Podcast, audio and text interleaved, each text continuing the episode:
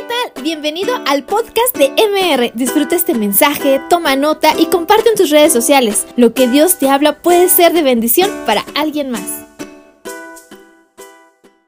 Isaac está meditando en el campo cuando ve que se acerca una caravana y ve que es el siervo de su padre y viene con una muchacha y ella viene delante, eh, eh, viene hasta que se la presentan, ella se quita el velo, no, es de amor a primera vista, sí. No, se enamoró, dijo, qué muchacha tan linda me ha dado Dios. Se casó con ella y él tuvo dos hijos que son Esaú y Jacob, los de la historia principal. Tiene ese problema los hermanos y un día Isaac le dice a Jacob, tienes que ir a conseguir una esposa, ve allá a la tierra de, de Padán Aram y vas a conseguir, ahí Dios te va a dar una mujer y lo bendice. Lo bendijo de una forma muy hermosa. Quiero que me acompañen por favor a Génesis capítulo 28. Vamos a leer esa bendición.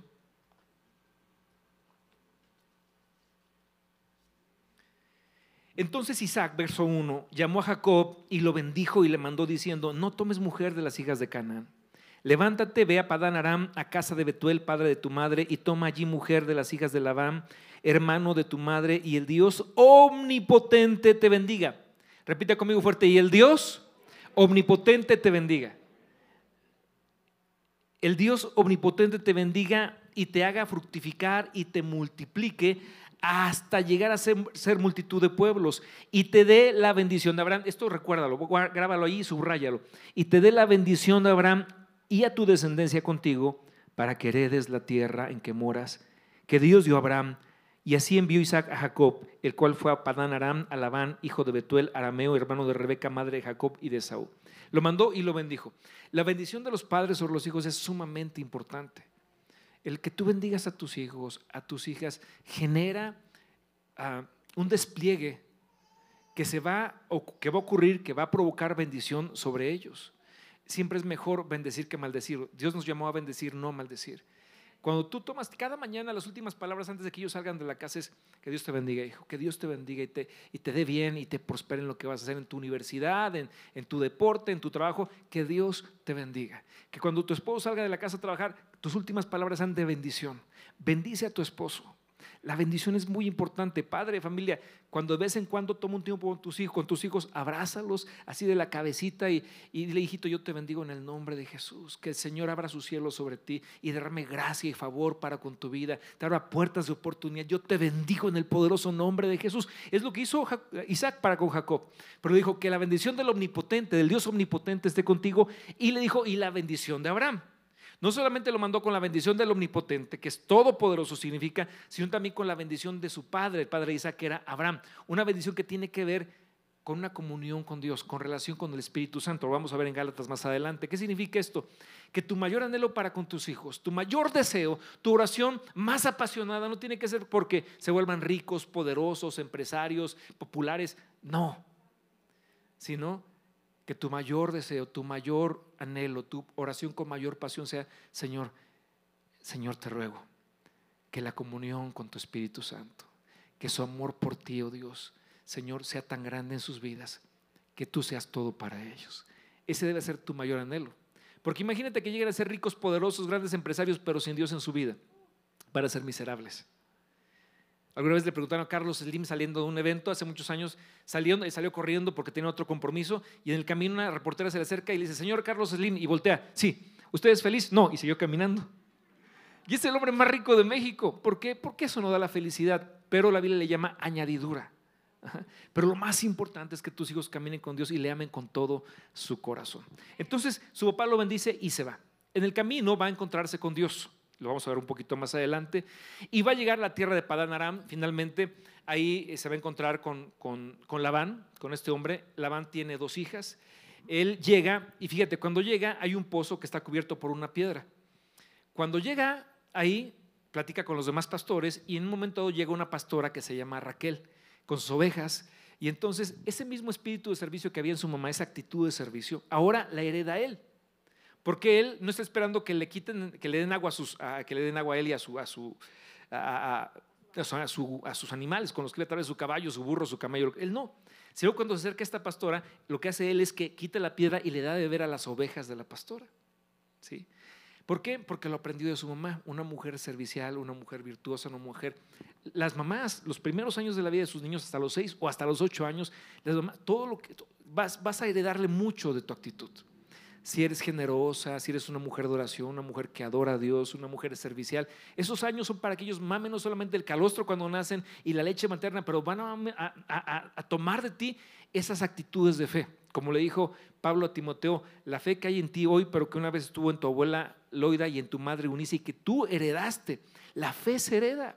Y este muchacho lo vemos, ¿por qué? Porque su mamá, que fue una mujer servicial, ahora él era servicial y estaba sirviéndole a, a la que no sabía que un día iba a ser su esposa. Pero bueno, pasan los días, se presenta con el suegro, con Labán, todavía Labán no era su suegro, y, a los pocos días, o a los meses, o al tiempo más bien, él habla con, con Labán y le dice, ¿sabes qué? Tu hija Raquel me gusta, me enamoré de ella. ¿Me la darías para que me case? Sí, pero tienes que trabajar por ella siete años. No le hace. Estaba tan enamorado que dijo, trabajo siete años.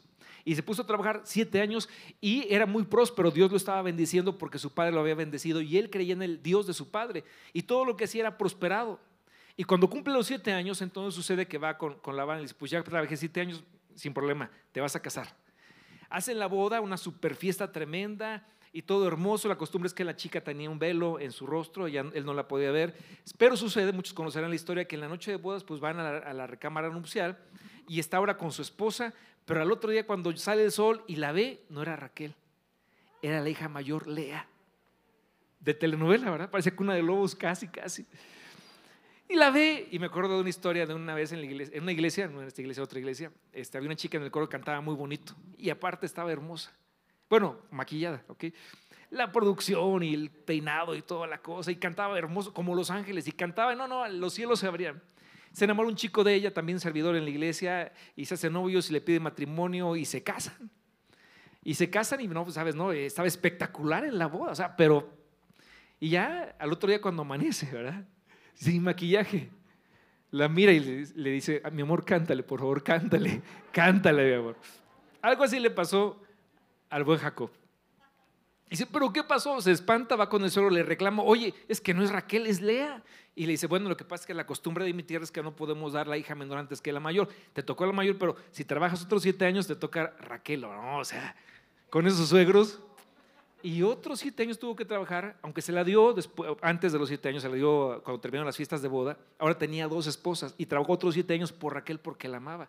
Y ahora tenía dos esposas. Eso fue en el Antiguo Testamento, ahora no se puede, ¿ok? Eso pasó en el Antiguo Testamento. Y entonces, pero él trabaja y esos años que trabajó fue muy prosperado. Cuando termina los 14 años de trabajo, pues su suegro era mucho, muy rico porque él había trabajado con diligencia. Y un día habla con su suegro y le dice, a ver, Labán, pues tú has enriquecido mucho, eres un hombre ya muy poderoso, pero ¿qué es la parte que me toca? Y le pregunta el suegro, ¿tú qué quieres? Y le dice, ¿qué te parece si hacemos un trato? De aquí en adelante todas las ovejas que nazcan, que sean pintas, rayadas o listadas, que sean mías.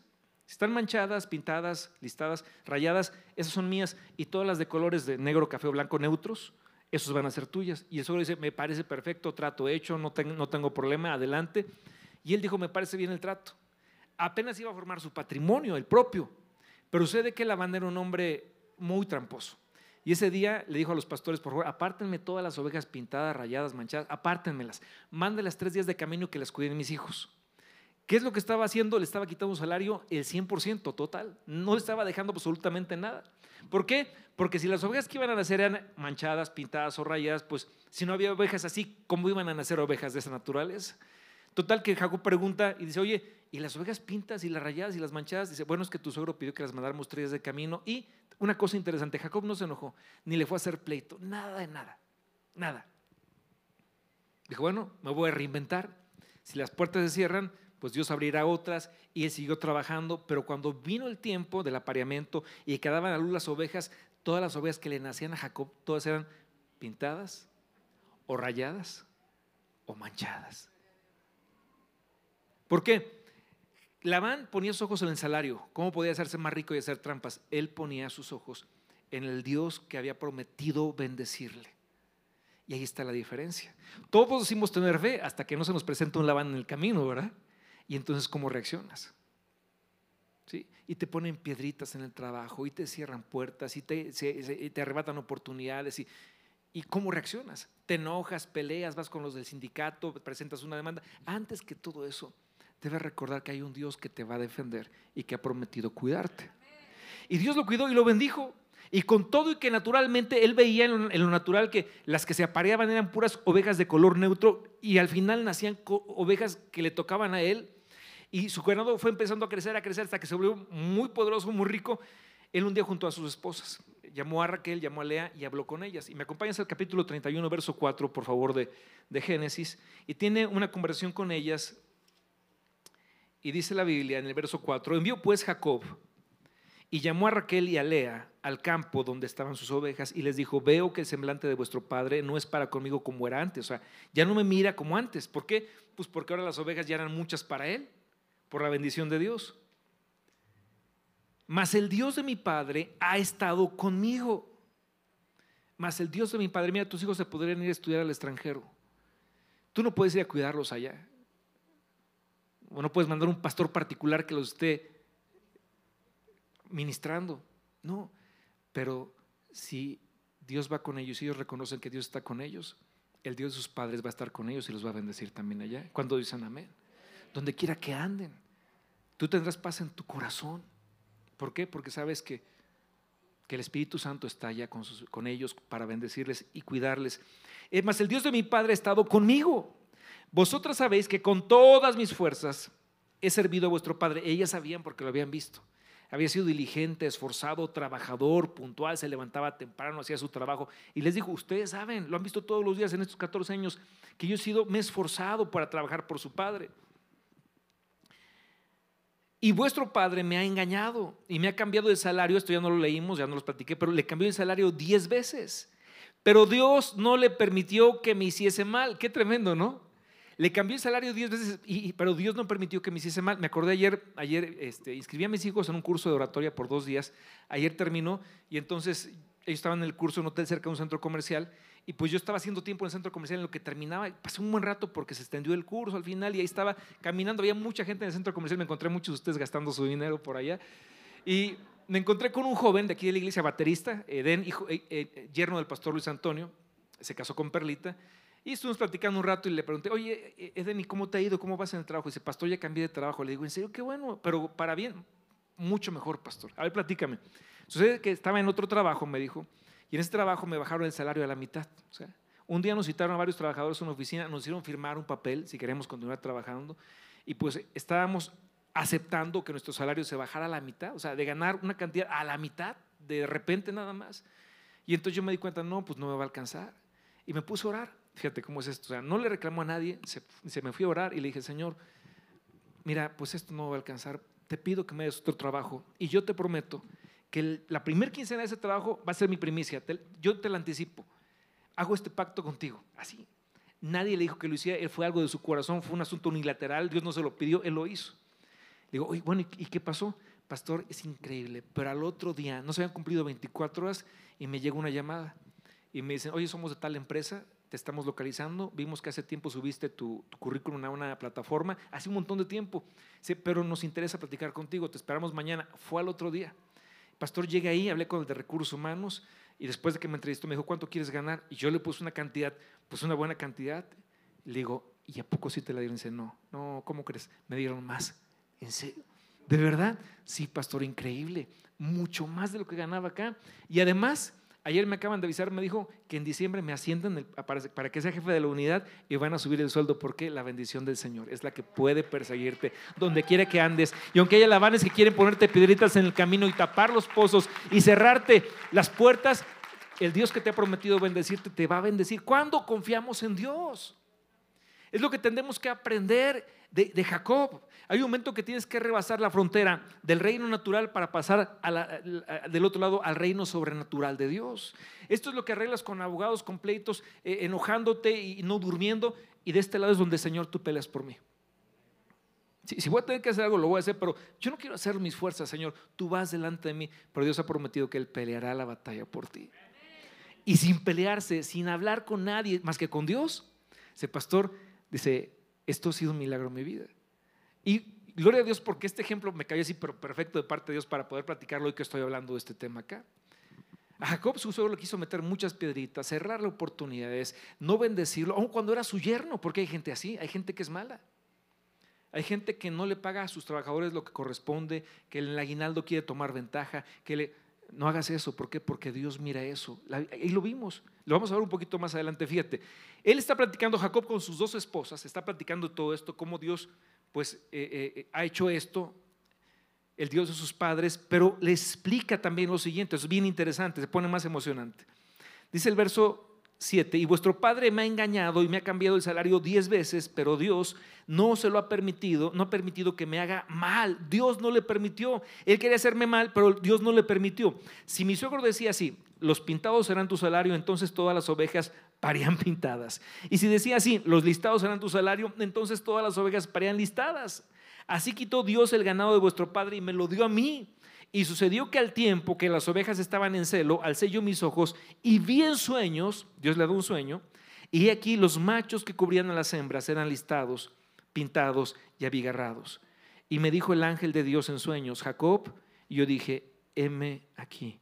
Y él dijo, alza ahora tus ojos y ve, y verás que todos los machos que cubren a las hembras son listados, pintados y abigarrados, porque yo he visto otra vez, porque yo he visto todo lo que Labán te ha hecho. Dios ve. Dios no solamente ve tu fe, pero también ve a los que te quieren hacer daño. Tranquilo, tranquilo, Dios se encarga de ellos. yo vi lo que Labán te ha hecho. Y como tú eres mi hijo, entonces esto lo que tú veías en el plano natural era eso, eran puras ovejas de color neutro que se apareaban y en lo natural dirías, es que no vas a hacer ninguna pinta, pero en lo, en lo sobrenatural, en la dimensión de lo fe, lo que pasaba era esto. Dios movió la genética de cada borreguito, ¿verdad? Y cada borreguita. Y aunque por fuera eran güeritos o morenitos, en su genética venían aquello que bendeciría a su hijo Jacob. Es decir, la Biblia dice, porque la fe es la convicción de lo que no se ve, lo cierto, la certeza de lo que se espera. En lo natural a veces no ves que pase nada, pero en lo espiritual, Dios está haciendo algo poderoso y maravilloso. Dice el Salmo 127, verso 1, fíjate lo que dice. Dice que si Jehová no vela la guardia, perdón, que si Jehová no guarda la ciudad, en vano vela. Primero es, si Jehová no edificare la casa, en vano trabajan los que la edifican. Si Jehová no guardare la ciudad, en vano vela la guardia. Después, verso 2, por demás es que te levantes de madrugada y te vayas a acostar tarde y que comas pan de dolores porque a su amado dará Dios el sueño. La Biblia de las Américas dice ahí, porque aún mientras duermes Dios te bendecirá al que Dios ama. Es decir, yo puedo hacer muchas cosas en mis fuerzas, pero si no le pido a Dios que Él esté en el asunto, de nada sirve. Puede haber mil soldados cuidando la ciudad, pero si Dios no guarda la ciudad, en vano vela la guardia. Lo que significa es, cuida que Dios sea el primer lugar de tu vida en todo lo que haces. Cuida de que en todo lo que tú haces, dice el Señor, eh, que no seas sabio en tu propia opinión. Confía en el Señor, no seas sabio en tu propia opinión. Confía en Él. Encomienda al Señor tu camino y confía en Él y Él hará y enderezará tus veredas. Pide al Señor que sea parte de tu vida todo el tiempo, cada día. Ella lo prometió. Deja que Él vaya delante de ti. Y después dice en el siguiente versículo, verso 3. Ella quiere, ah, perdón, me pasé, no, no, ese ya es otro tema. Pero bueno, el punto es que es Dios obrando en tu vida. Ahora, Jacob está en esta condición viendo la bendición de Dios, proveyendo que lo que ve en el plano natural no tiene que ver con lo que Dios está haciendo en el plano sobrenatural. Y volviendo a Génesis, en el versículo 11 dice, y me dijo el ángel de Dios en sueños a Jacob, y yo dije, le habló el ángel de Dios, y le dijo, heme aquí. Y él dijo, alza ahora tus ojos y verás que todos los machos que cubren a las hembras son listados, pintados y abigarrados. Porque yo he visto todo lo que Labán te ha hecho. Yo soy el Dios de Betel, donde tú ungiste la piedra y donde me hiciste un voto levántate ahora y sal de esta tierra y vuélvete a la tierra de tu nacimiento. Hasta ahí. Entonces, ¿qué le dijo Dios? Yo me acuerdo que un día tú me hiciste un voto en Betel, en esa tierra. ¿Qué, pasó? Una vez que, Isaac había bendecido a, a Jacob para que se fuera a buscar una esposa y que lo bendijo y lo bendijo con la bendición del Omnipotente y la bendición de Abraham. Aquí hay algo muy interesante. Cuando Dios lo bendice así, con la bendición de Abraham, en Gálatas capítulo 3, verso 13, si me acompañan por favor, dice ahí que ahora nosotros, Dice, Cristo nos redimió de la maldición de la ley, hecho por nosotros maldición. Porque escrito está, maldito todo el que es colgado de un madero. Cuando Cristo estaba en la cruz del Calvario, Él estaba asumiendo la maldición que nos correspondía por el pecado, para que nosotros entonces fuésemos bendecidos. Él nos cambió nuestra maldición para darnos bendición. Eso es tremendo. Y el siguiente versículo dice, para que en Cristo Jesús la bendición de quién? Dígalo fuerte, ¿de quién? La bendición de Abraham alcanzase a los gentiles, es decir, a los extranjeros, a los mexicanos como nosotros, a fin de que por la fe recibiésemos la promesa del Espíritu Santo. Entonces, ¿qué es lo que estaba bendiciendo cuando Dios le dijo la bendición de Abraham? Era la comunión del Espíritu Santo en la vida de su hijo Jacob, cuando Isaac lo bendijo. Cuando tú bendices a tus hijos, por eso te decía, más que se vuelvan ricos y poderosos, es que tengan la bendición del Espíritu Santo en su vida con, con comunión. Es, es, el deseo más grande de tu corazón. Y para que en Cristo Jesús la bendición de Abraham nos alcanzase a nosotros, es decir, que el Dios de Abraham, Isaac y de Jacob, a veces lo decimos con mucha pasión, el Dios de Abraham, Isaac de Jacob, y nosotros también es tu Dios, también es mi Dios, también es nuestro Dios, el mismo Dios de ellos, es nuestro Dios, el Dios que bendice, el Dios que guarda, el Dios que prospera, el Dios que defiende. ¿Cuántos dan un fuerte aplauso al Señor por su bendición en nuestra vida? Qué tremendo es todo esto, gloria al Señor, gloria a Dios. Y entonces Dios le dice, le habla, y le dice verso 13, yo soy el Dios de Betel, donde tú ungiste la piedra y donde me hiciste un voto. Repita conmigo, me hiciste un voto. Levántate ahora y sal de esta tierra y vuélvete a la tierra de tu nacimiento. Entonces Jacob se levanta, va para allá y entonces llega pues eh, bendecido en su familia, bendecido y prosperado y se reconcilia con su hermano. Dios lo bendijo. Y ahora, esto, con esto vamos a concluir. Dice que él había hecho un voto en Betel, capítulo 28, verso 10. Después de que su padre Isaac lo bendice y él sale, dice verso 10, salió pues Jacob de Berseba y fue a Arán y llegó a un cierto lugar y durmió allí porque ya el sol se había puesto. Y tomó de las piedras de aquel paraje y puso una cabecera y se acostó en aquel lugar y soñó y aquí una escalera que estaba apoyada en tierra y su extremo tocaba en el cielo y aquí ángeles de Dios que subían y descendían por ella. Y he aquí, Jehová estaba en lo alto de ella. Es un sueño muy extraño, pero Dios se lo da.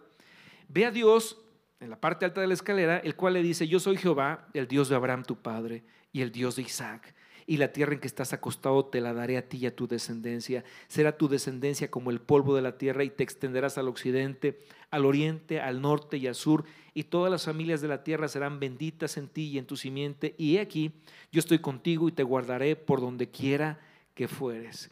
Y volveré a traerte esta tierra porque no te dejaré hasta que haya hecho todo lo que te he dicho. Cantábamos mientras haya aliento en mí, en cada palpitar, Dios, haz tu obra en mí. Es nuestra disposición. Y Dios le prometió a Jacob y nos promete a nosotros, no te dejaré, donde quiera que vayas, tú yo voy a ir contigo, porque yo haré todo lo que te he prometido. Y no regresarás hasta que no haya hecho todo lo que yo te he prometido hoy. La obra que Él comenzó a nosotros la perfeccionará hasta el día de Jesucristo. Amén. Y entonces esto es lo que Dios le prometió allí en Betel. Y, pasa esto, dice el siguiente versículo, verso 15, he aquí yo estoy contigo y te guardaré por donde quiera que fueres. Y volveré a traerte a esta tierra porque no te dejaré hasta que haya hecho lo que te he dicho. Y despertó Jacob de su sueño y dijo, ciertamente Jehová está en este lugar y yo no lo sabía. Y tuve miedo y dijo, cuán terrible es este lugar no es otra cosa que casa de Dios y puerta del cielo. Y se levantó Jacob de mañana y tomó la piedra que había puesto de cabecera y la alzó por señal y derramó aceite encima de ella y llamó el nombre de aquel lugar Betel, aunque Luz era su nombre de primero. E hizo Jacob voto diciendo, si fuere Dios conmigo y me guardara en este viaje en que voy y me diere pan de comer y vestido para vestir, y si volviera en paz a casa de mi padre, Jehová será mi Dios y esta piedra que he puesto por señal será casa de Dios y de todo lo que me dieres, el diezmo apartaré para ti. Ahora, pasa el tiempo, Dios lo bendice, se le aparece en sueños y le dice, ¿te acuerdas aquella vez en Betel que me encontré contigo y que tú hiciste voto para mí? Dios se acuerda, Dios no solamente mira, Dios se acuerda. Yo soy el Dios que te ha bendecido. Yo soy el Dios que se apareció contigo en Betel. Yo soy el Dios que te bendió con la bendición de Abraham. Para que entendamos mejor. ¿Cuál fue la más grande bendición de Abraham? ¿Que fue rico? Una bendición de Dios, pero no era su más grande bendición. ¿Que fue poderoso? Sí, pero no. ¿Sabes cuál fue su mayor bendición? Que fue llamado amigo de Dios. Lo que yo más anhelo es que mis hijos sean amigos de Dios. Es lo que más anhelo. Lo que más anhelo como pastor es que tú seas amigo de Dios, amiga de Dios. Un amigo tiene relación con Dios.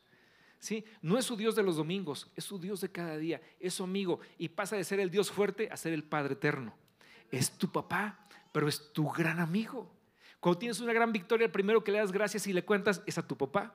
Cuando pasas por tiempos de dificultad, antes de ir con la van a reclamarle, vas con tu papá y dices, papá, tú eres mi Dios, mi Padre y mejor amigo. Y quiero contarte sus problemas por lo que estoy pasando, Señor.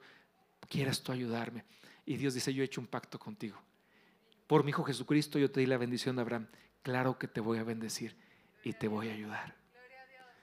¿Quiénes quieren que la bendición de Abraham, la bendición de la amistad de Dios sea sobre sus hijos, sobre su familia, sobre su vida? Dale un fuerte aplauso al Señor.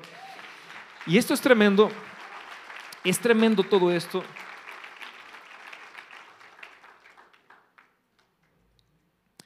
Ah, porque cuando Jacob hace este voto, dice, de todo lo que tú me des, Señor, yo del diezmo apartaré para ti.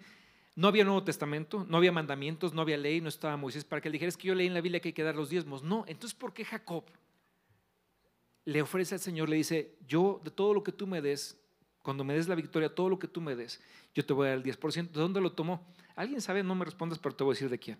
De su abuelo. Su abuelo es un fue Abraham, fue amigo de Dios. Dice la Biblia que un día tuvo un encuentro con Dios. Eh, es como que Dios tomó la, forma, se personificó a través de un alguien que la Biblia llama sacerdote Melquisedec, que no tiene principio ni fin, que no tiene genealogía, que no tiene padre. Era Jesucristo, pero se había tomado forma de hombre para poder entrevistarse con Abraham y bendecirlo. Y cuando se encontró con él, Abraham venía de una gran victoria, que había derrotado a sus enemigos, y dice la Biblia que le dio el diezmo a Melquisedec.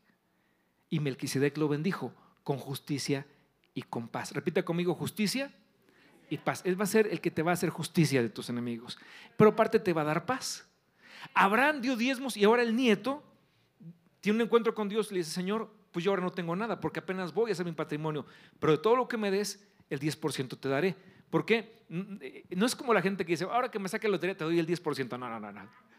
Sino es que lo que Dios te da es lo que puedes dar. Si no tienes ahora, bueno, no tienes, pero cuando tengas lo que llegue a tu mano, Señor, el 10% apartaré para ti. Eso fue un voto de Jacob y Dios, unilateral. Dios no se lo pidió, Él se lo ofreció porque lo vio en su abuelo, lo vio en su padre. Y cuando tú heredas fe a tus hijos, lo van a hacer de forma natural y con amor cuando se encuentran con Dios.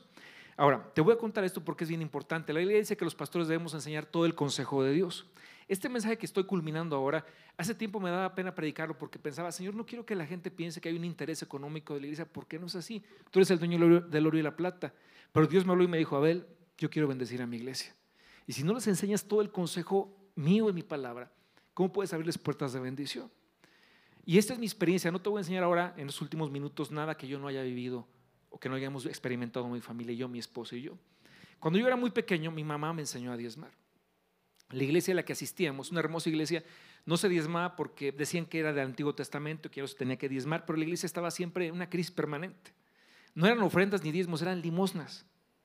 Entonces la iglesia no podía avanzar, no se podía extender el reino de Dios, no podías levantar misiones, no podías mandar a la gente a la sierra a llevar el evangelio, a llevar alimento, no se podía porque, porque era muy raquítica, pero una iglesia de Dios, yo la amo esa iglesia pero tenían esa enseñanza. Pero un día mi mamá encontró en la Biblia que Dios decía, traigan los diezmos a la folía, hay alimento en mi casa, yo voy a abrir las ventanas de los cielos. Y mamá habló conmigo, con mi hermano, con mi hermana y nos dijo, hijos, de hoy en adelante, todo lo que Dios les dé, aparten el diezmo, el 10% para el Señor, porque su palabra dice que esto va a pasar. Y lo aprendimos desde muy pequeño, yo tendría 10, 11 años. Lo aprendimos, lo hemos vivido y yo me acuerdo, te voy a contar esto porque, porque es, podría contarte muchos testimonios, pero este me gusta mucho contarlo cuando doy esta enseñanza. Cuando Ived y yo nos casamos hicimos un pacto, tuviéramos mucho poco de lo que Dios nos diera, habíamos dicho, el diezmo es del Señor, consagrado para Él, no lo tocamos. Fue un acuerdo de, esposos recién casados, muy jovencitos. Yo tenía 29 años. Y, muy jóvenes dijimos, esto va a ser nuestro matrimonio siempre así. Pasó el tiempo, tuvimos a Santi, tenía tres años Santi, Pablo estaba, tenía unos meses de nacido. Y entonces ya Santi estaba en la guardería, pero ya para entrar a kinder. Y una mañana me desperté con la idea de, el kinder, señor, papá, el kinder, porque ya guardería ya está muy grande para guardería. Me fui a la sala, ya estaba listo para irme a trabajar, me arrodillé y le dije, Padre mío, hoy te pido, Señor, voy a ir a buscar un kinder. Y te pido, Señor, que tú hagas para Santi, tu hijo, ¿sí? Un kinder que tenga las cinco veces, ¿sí? Bueno, bonito y barato, barato, barato. Y me fui y salí de ahí. Yo daba clases en una universidad. Yo daba muchas clases, pero me pagaban bien poquito. Esa universidad debería llamarse la Universidad de La Habana, o sea, terrible. Entonces yo, pero antes de pasar a la universidad, pasé por una zona de, de la, de, donde vivimos, en donde era una calle de puras escuelas, muchas escuelas. Cuando entré a esa calle por primera vez en mi vida como papá para buscar una escuela para mi hijo, pasé y la primer, el primer colegio que vi era hermoso, muy hermoso, bellísimo, era como un castillo gigante. Dije, está precioso. Entonces voy a entrar cuando se me adelantan tres coches, así, me, me rebasan un BMW y dos Mercedes-Benz y dije, mmm, no, ni con todo el año de salario de la universidad donde doy clases voy a pagar ni la inscripción. Y me faltó fe, la verdad. Pero con alegría, o sea, seguí, dije, voy a buscar otro, otro colegio. Ninguno me gustó, terminé de buscar, fui a dar clases, pero ese día, ese día tenía una cita para almorzar, digamos, almorzar, comer con un empresario que hace unos días me había conocido y me pidió que si podía darle una consejería. Llegamos al Sambors de Constituyentes, eran como las 12 del día, y me dijo, mira, te pedí una cita porque quiero que me platiques de Dios. Yo voy conociendo apenas un poco, pero quiero que me platiques de Dios, por favor. Pero fueron tres horas de platicar con la Biblia en mano de Dios, en su palabra, sus promesas, sus pactos, toda la bendición que viene en la Biblia, el reino de los cielos. Y de repente Santi salía a las 3 de la tarde, yo tenía que pasar por él a las 3 de la tarde y eran las 3 y media. Y cuando veo el reloj, pues ustedes saben, los que me conocen más, que tengo un problema con ese tipo de cosas, ¿no? Soy medio despistado para las citas y me levanto y le digo, ¿sabes qué? Perdóname, me tengo que ir porque mi hijo hace media hora que salió de la guardería y ya está a estar solito allá. Mil disculpas, fue un honor platicar contigo. Me dice, no, el honor fue mío, muchas gracias, Dios te bendiga. Y voy a salir corriendo. Me dice, pero espérame, espérame, espérame. Me dice, ¿en qué guardería está tu hijo? Le digo, pues aquí enfrente, se llama Chiquitines, enfrente de San estaba la guardería. Chiquitines, ah, mira, fíjate que ahí mi hija estudia, tengo una hija que estudia ahí. Me dice, ¿cuántos años tiene tu hijo? Tiene tres pues ya, es tiempo de, está en tiempo de que lo cambies a un kinder, porque yo voy a cambiar a mi hija que tiene tres años, lo voy a cambiar a un kinder, al kinder. Le digo, sí, en eso estoy precisamente, ya me voy. Y me dice, espérame, espérame. Dice, ¿cómo se llama tu niño? Le digo, Santiago Yere. Es el novio de mi niña, me dijo, hasta con suegro salimos ahí, ¿no? Es que, me dice, mi niña me dice que tiene un novio que se llama Santiago Yere, que se le pinta el bigotito, tiene pelos parados. Le digo, ese es mi hijo. Chulada dijo que tengo. Y ya me voy corriendo y me dice, espérame, espérame, dice, mira, vamos a una cosa, dice, yo tengo un colegio, soy dueño de un colegio. Si te interesa, pues ¿por qué no vas a verlo con tu esposo en la tarde, con Santiago? Y, les va a gustar. Tenemos una calidad educativa muy interesante. Está bien, no me interesaba más que salir corriendo por Santi. Ya me voy y me dice, espérame, espérame otra vez. Ok, ¿qué pasó? Una cosa, mira, si llevas a tu esposa y a tu hijo, pues vamos a una cosa, no pagas inscripción para que se quede ahí. Le digo, oye, no, pues muchas gracias, sí, sí, perfecto, te llamo, me voy. Y dice, no, espérate, espérate, dice, si lo llevas hoy en la tarde, te voy a descontar el 50% de las mensualidades si lo dejas ahí. Ya, pues como se puso más interesante el asunto, ya está como que iba a ser que me iba y me regresaba a ver si subía la oferta. Y entonces le digo, muchas gracias, de verdad te lo agradezco mucho. sí me interesa, pero me voy, Dios te bendiga. Me voy y me dice, espérame, espero otra vez. Y volteo, ¿qué pasó? Y me dice, ¿no sabes dónde está el colegio? ¿No me has preguntado dónde es? Le digo, ah, sí, perdóname, es que, ¿cómo se llama el colegio? Era el mismo colegio que tanto me gustó en la mañana. Él era el dueño de ese colegio. Para gloria de Dios. Dale un fuerte aplauso al Señor que en lo natural, tú ves las ovejitas que se juntan y dices, no, de aquí no va a salir nada, pero en lo espiritual, en el reino sobrenatural de Dios, Él está provocando tu bendición. Y llevé a Santi en la tarde todos los años que estuve estudiando ahí, nunca pagamos un peso, todo, todo, o sea, nos o sea, fue gratis, fue becado al 100%. Después de que entró Santi, los 15 días abrió guardería y entró Pablito también. Nunca pagamos un peso todos los años que estuvieron ahí. Ya después, cuando él vendió el colegio hace un tiempo, lo cambiamos a una escuela cristiana ambos, pero Dios proveyó de forma sobrenatural lo que parecía imposible. No solamente, Él solamente me cumplió dos veces, bueno, bonito, pero me dio lo más caro porque Dios es así, Él es fiel. Ahora, quiero que te cuento todo esto porque cuando Ivette y yo estábamos eh, eh, en ese tiempo, me acuerdo que nuestra, aunque nuestra ropa fuera muy sencilla, antes de comprar cualquier cosa era primero lo de Dios, lo apartábamos. Recibiéramos mucho poco, lo recibíamos primero lo de Dios, porque es de Dios, es consagrado al Señor. Aunque tuviéramos que pagar la luz, el agua, el gas, porque ya no le iban a cortar, no importaba. Hay que tomar primero lo de Dios. Eso es consagrado al Señor. No lo tocamos. Siempre fue así. Y Dios honra a los que le honran. Cuando tú pones a Dios en primer lugar de tu vida, Dios va a poner tus asuntos en primer lugar para Él también. Se trata de fe. La relación de Abraham con Dios, dice la Biblia, que y Abraham le creyó a Dios, o sea, tuvo fe y fue llamado amigo de Dios. ¿Por qué? Porque le crees a ciegas a Dios. Le crees a ciegas. Si Él te dice es por aquí, tú vas confiado, porque, aunque parezca peligroso, pero si Dios dijo es por ahí, voy a pasar por ahí porque Él ha prometido cuidarme, guardarme y darme victoria. Porque si el Señor me lo pidió, Él va a cumplir, Él es fiel. Es creerle de todo corazón al Señor. Quiero presentarte algunos principios que yo aprendí en mi experiencia personal a través de la Biblia, que tal vez te puedan ayudar a ti mucho, porque a veces pues, hemos oído hablar del diezmo, sobre todo la gente que tiene poco tiempo en la iglesia, pero no sabemos exactamente de qué se trata y qué dice la Biblia acerca de ello. Bueno, en primer lugar, dice la palabra de Dios acerca del diezmo.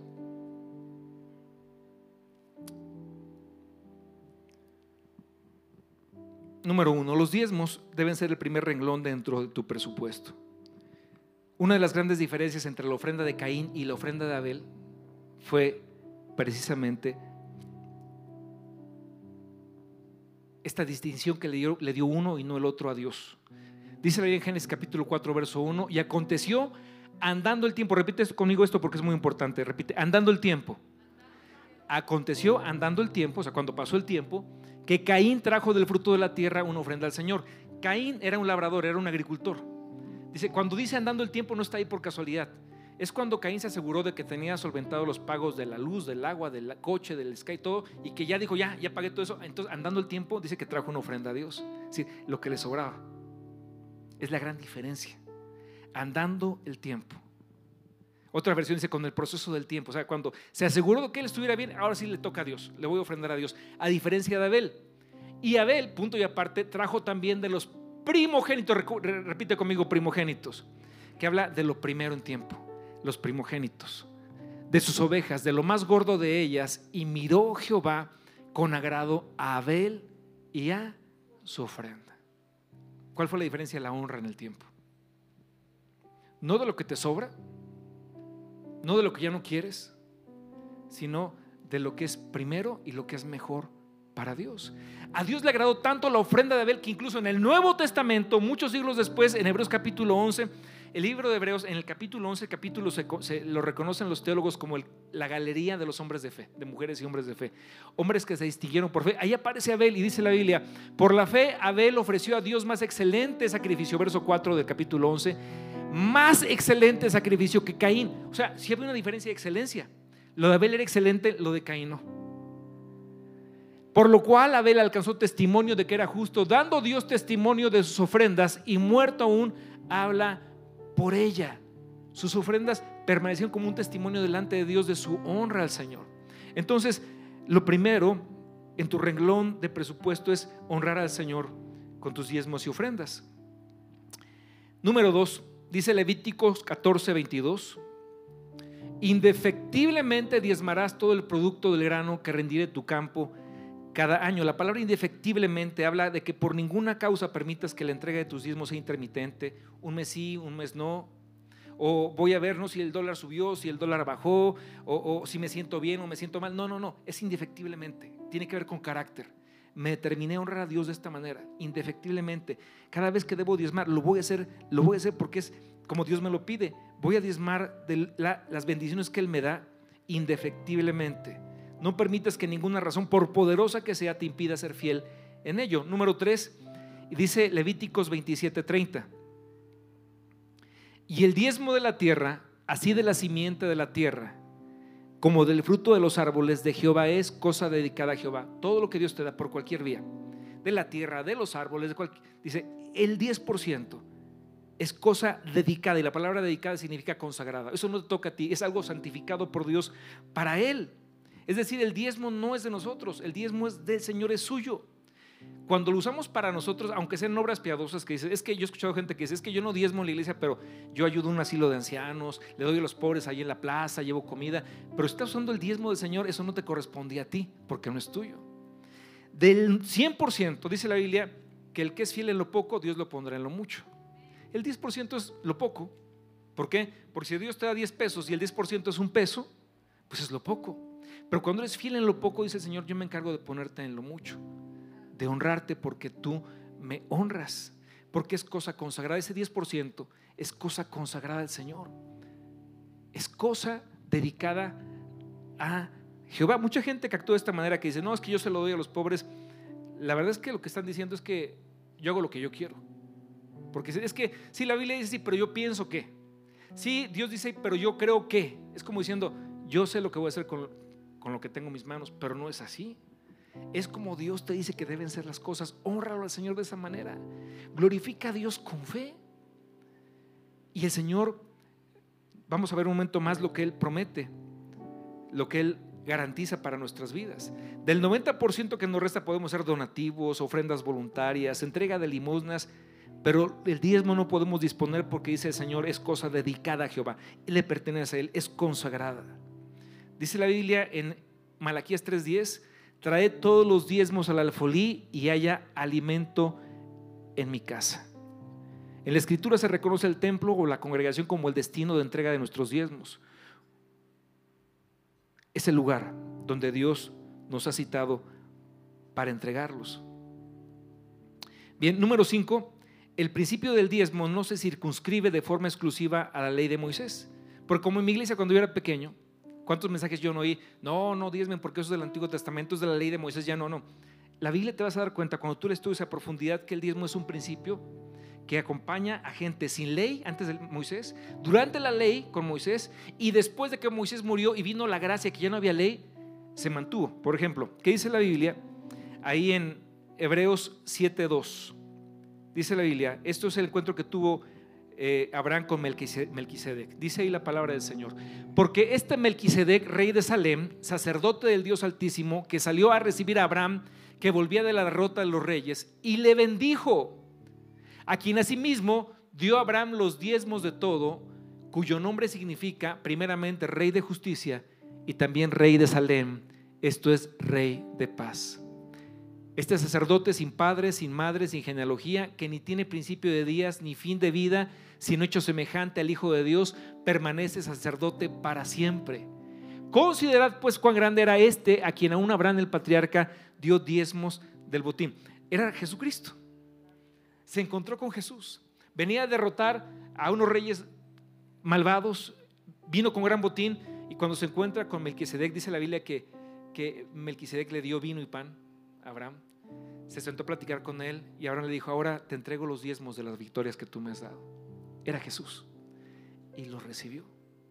Y Melquisedec lo bendijo. ¿Cómo? Dios tiene muchos títulos en la Biblia, pero en este caso usa dos, rey de justicia y rey de paz lo que le pasó a Jacob. Le dio justicia de sus adversarios. Él lo defendió, ni metió las manos Jacob. Pero además le dio paz, porque es algo con lo que el Señor te va a coronar. Recién en pandemia, Dios nos dio el milagro de pagar el terreno de la iglesia. Cuando todos los mercados se cerraron, cuando todo era muy difícil en el mundo, Dios dijo, ahora me voy a glorificar yo, déjenme orar. Y la iglesia pagó su terreno, hermoso terreno. Estamos ya hablando con los arquitectos, trabajando ya en lo que va a ser el inicio de la construcción en estos, en estos tiempos hay que tramitar muchos permisos, pero estamos ya en eso. Pero en tiempos de hambre, dice el Señor, mi pueblo será saciado. Y a ver, me acuerdo que un amigo una vez me dijo, Abel, es que con esa deuda estás loco, o sea, te vas a, se te va a poner blanca la cabeza de tanta cana por la preocupación. No me salió ni una cana, porque Dios es fiel. Ni una, ni una. ¿Por qué? Porque nos bendice con justicia y con paz. A Jacob su suegro quiso molestarlo, quiso hacerle daño, lastimarlo, robarle. Pero Dios dijo, no te metas, Jacob, yo voy a encargarme de eso, porque Él es el que reprende al devorador, para que no te robe el fruto, de tu campo ni de tu vid y no sea estéril tu tierra. Entonces, este Melquisedec es Jesucristo. Es un acto espiritual entrega de diezmos. Es un acto muy espiritual porque es un acto de fe, de amor y de alegría como los entregamos. Por cierto, el siguiente punto es ese precisamente. Bueno, antes, Mateo 23, 23. Cristo le dijo a los fariseos, hay de vosotros escribas y fariseos hipócritas porque diezmáis la menta, el comino y el eneldo. Hasta las ramitas contaban para diezmar, querían ser muy precisos. Pero dejaron lo más importante de la ley, la justicia, la misericordia y la fe. Esto era necesario hacer que la justicia, la misericordia y la fe, sin dejar de hacer aquello. ¿Cuál era aquello? Los diezmos. Esto fue en tiempo de gracia, ya no a tiempo de Moisés, era Jesucristo que nos dio la gracia. Porque el diezmo se mantiene como un principio para los hijos de Dios. Esto era necesario hacer la justicia, la misericordia y la fe, sin dejar de entregar al Señor lo que le corresponde, lo que es de Él. Número 6, el hecho de ser fiel en tus diezmos y ofrendas no te exime de experimentar algunos tiempos de prueba o dificultades diseñados por Dios para hacer crecer nuestra fe, pero tú estarás seguro acerca de quién te cuida y a quién perteneces. Número 7, si has decidido obedecer a Dios en este principio, hazlo con alegría. Porque al final, 2 Corintios 9:7 dice la Biblia que Dios ama al dador alegre. Cada uno de como propuso en su corazón, no con tristeza ni por necesidad, porque Dios ama al dador alegre. Cuando tú das con alegría, no por tristeza, no por necesidad, sino que es una alegría en ti, porque es un acto de fe, de honor al Señor, de ponerlo en primer lugar, de saber lo que significa ese acto espiritual que trae sobre tu vida justicia y paz, de parte del Rey de Reyes, del sacerdote, que es nuestro Señor Jesucristo, entonces lo haces con alegría. Y entonces Dios despliega, o sea, Él muestra, Él se siente satisfecho. Dice, te voy a demostrar mi amor. No te vas a pelear con Labán, yo me voy a pelear con él y lo voy a vencer para que tú tengas todo lo que yo he dicho para ti. Y tenemos un Dios tan grande y tan fiel y tan poderoso que va, Él va a hacer milagros para poder provocar como con el caso de Edén que les platicaba, ¿verdad? Le bajan el sueldo a la mitad, la van, pero confía en el Señor. Y le, dice, Señor, mi primicia. Por cierto, en, enero es el mes de las primicias. Eh, cada año hacemos este, este acto de amor eh, con lo que llamamos premisas, pero es otro tema. Pero yo lo voy a entregar para ti y al otro día, ante la acción de fe, Dios responde. Porque Dios es todopoderoso, Él es el omnipotente. Dios te bendice con la, con la bendición del omnipotente, del que todo lo puede, y la bendición de Abraham de que eres un amigo de Dios, alguien relacionado con Dios. Amada iglesia, este mensaje te lo entrego de todo corazón, con todo cariño, con todo amor, diciéndote algo. Si tú dices, pastor, pero yo no quiero diezmar, tranquilo. No diezmes. ¿Por qué? Porque el amor de Dios por ti no depende de que diezmes o no diezmes. Si alguien te ha dicho, no, si no diezmas te vas al infierno, es mentira. ¿Por qué? Porque Cristo ya pagó el sacrificio en la cruz del Calvario para que ahora somos hijos de Dios y Él, Él ya nos dio vida eterna. O sea, pero el Señor dice esto. Volvemos a Malaquías 3:10, por favor. Dice, trae todos los diezmos al alfolí y haya alimento en mi casa. Y probadme ahora en esto, dice el Señor de los ejércitos es que Dios quiere comprendernos de repente que somos incrédulos y dice, a ver, te voy a alimentar la fe, pruébame. Ahora en esto, confía en mí. Dice Jehová de los ejércitos. Cada vez que en la Biblia Dios firma como Jehová de los ejércitos es porque es algo muy poderoso. Confía en mí porque dice, sin, dice, hay alimento en mi casa, pruébame, si no os abriré las ventanas de los cielos y derramaré bendición sobre vosotros bendición hasta que sobreabunde. ¿Quién puede abrir las ventanas de los cielos? No más Dios. Nada más Dios. Prueba al Señor. Y hazlo con amor. Tú prepara tus diezmos. Incluso prepara, si tienes 10 billetes y uno son de 100 y tus diezmos 100 pesos, bueno, busca el más bonito. Yo sí le hago con mi esposa. Hasta los más bonitos. ¿Por qué? Porque es para el rey. Esto es lo del rey, es lo de Dios. Honra al Señor así. Y dice Dios, yo voy a abrir las ventanas de los cielos y derramaré sobre vosotros bendición hasta que sobreabunde. El que sigue, Reprenderé también por vosotros al devorador, a Labán, y no destruirá el fruto de la tierra, no podrá, ni vuestra vida en el campo será estéril, dice Jehová de los ejércitos, porque dice Dios, yo me encargo de reprenderlo. Lo que hizo con Jacob otra vez. Yo reprenderé, para que tu vid, para que tu fruto, el fruto de la tierra, sea abundante. Y el último verso que es hermoso. Y todas las naciones les dirán, bienaventurados. Esto significa muy felices. O sea, no solamente Dios te bendice, Dios te da felicidad sobre tu bendición. Todas las naciones les van a llamar bienaventurados porque seréis tierra deseable, dice Jehová de los ejércitos. ¿Has pasado por algún campo cuando vas en carretera alguna vez en el camión o en tu coche y pasas por un sembradío que se ve hermoso, que dices, ay, qué bonito, me gustaría tener una casita por ahí en medio, ¿verdad? Un árbol frondoso en medio de la milpa. Dice, y que llama la atención, dice, serán tierra deseable para todas las naciones. Es la promesa del que firma Jehová de los ejércitos. Dale un fuerte aplauso al Señor. Dios todopoderoso, Dios fiel y poderoso, el Señor que nos guarda, que nos defiende, que nos libra, que nos bendice, que se gocen, que sus hijos puedan ver su mano dotándonos de bendiciones, del fruto de la bendición y de la comunión con su Espíritu Santo. Me encanta Jacob. Me encanta Jacob, porque a pesar de todos sus defectos, Dios se encontró con él y Dios le cambió la vida. Me encanta porque no solamente lo bendijo con ovejas, lo bendijo con la reconciliación con su hermano. Y cuando se encontró con su hermano, dice que se dio un abrazo, que por mucho tiempo se lo habían negado. Pero hasta en eso Dios le dio bendición y lloraron y se bendijeron y se presentaron a las esposas y a los hijos. Y Dios sanó su relación. Que el Señor nos dé la fe para vivir de esta manera, para honrarlo de esta manera, para que nuestra congregación y nuestras familias sean llamadas tierra deseable. Amén. Para gloria de nuestro Dios. Ah,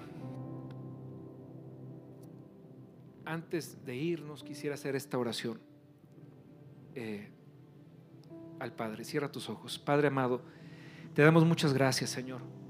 Gracias, Jesús, porque eh, has sido tan fiel con nosotros en todo tiempo. Mira, Padre, cuánto nos amas, Señor. Gracias porque tu amor por nosotros no depende, Señor, eh, de nada más que de ti. Es un amor incondicional. Podemos sabernos amados, amparados por ti. Gracias por la enseñanza de esta tarde, porque a través de ella tú nos has hablado acerca de, de creer y confiar en tu palabra. De tener esa fe, Dios mío, que nos lleve a honrarte a ti, no como nosotros pensamos, suponemos o nos han dicho, porque hoy tanta gente habla y dice cosas acerca, contraria a lo que es tu palabra, tratando de distorsionar la verdad, pero la verdad está en la Biblia y hoy la hemos visto y la hemos leído, Señor. Y es la promesa y el principio de un Dios que ama a sus hijos. Padre, yo estoy seguro y cierto de que no, tu amor por nosotros no depende de que diezmemos o no, pero tú eres un Dios de principios y con amor nos has explicado.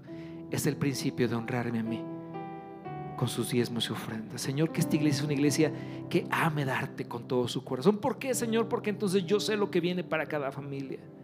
Señor, Padre mío, Bendice a cada familia, a cada padre de familia, a cada madre de familia, a los jóvenes, a los niños, Padre, que desde esta edad no esperen a ser grandes y que la vida se complique para comenzar a, probar, Señor, Dios mío, esto que tú hoy nos has mostrado, sino que con amor digan, Señor, voy a creer en tu palabra. No necesito que, me, que, que ponerte a prueba porque yo sé que tu palabra es verdad. Así es que, Señor, te entregaré lo que es tuyo. Y hoy te pido tu bendición sobre cada familia, en sus trabajos, en sus ocupaciones, en sus negocios. Sean bendecidos y prosperados maravillosamente. La bendición de Jacob sea con nosotros, pero la bendición de Abraham y la del Omnipotente sea sobre esta iglesia ministerios de reconciliación. De toda la gente aquí se reúne cada domingo los tres servicios, repose sobre tu pueblo, Señor, tu bendición. Te lo pedimos en el nombre de nuestro Señor Jesucristo y el pueblo de Dios dice, amén. Y el pueblo de Dios dice, amén. Gloria al Señor Jesús. Bien.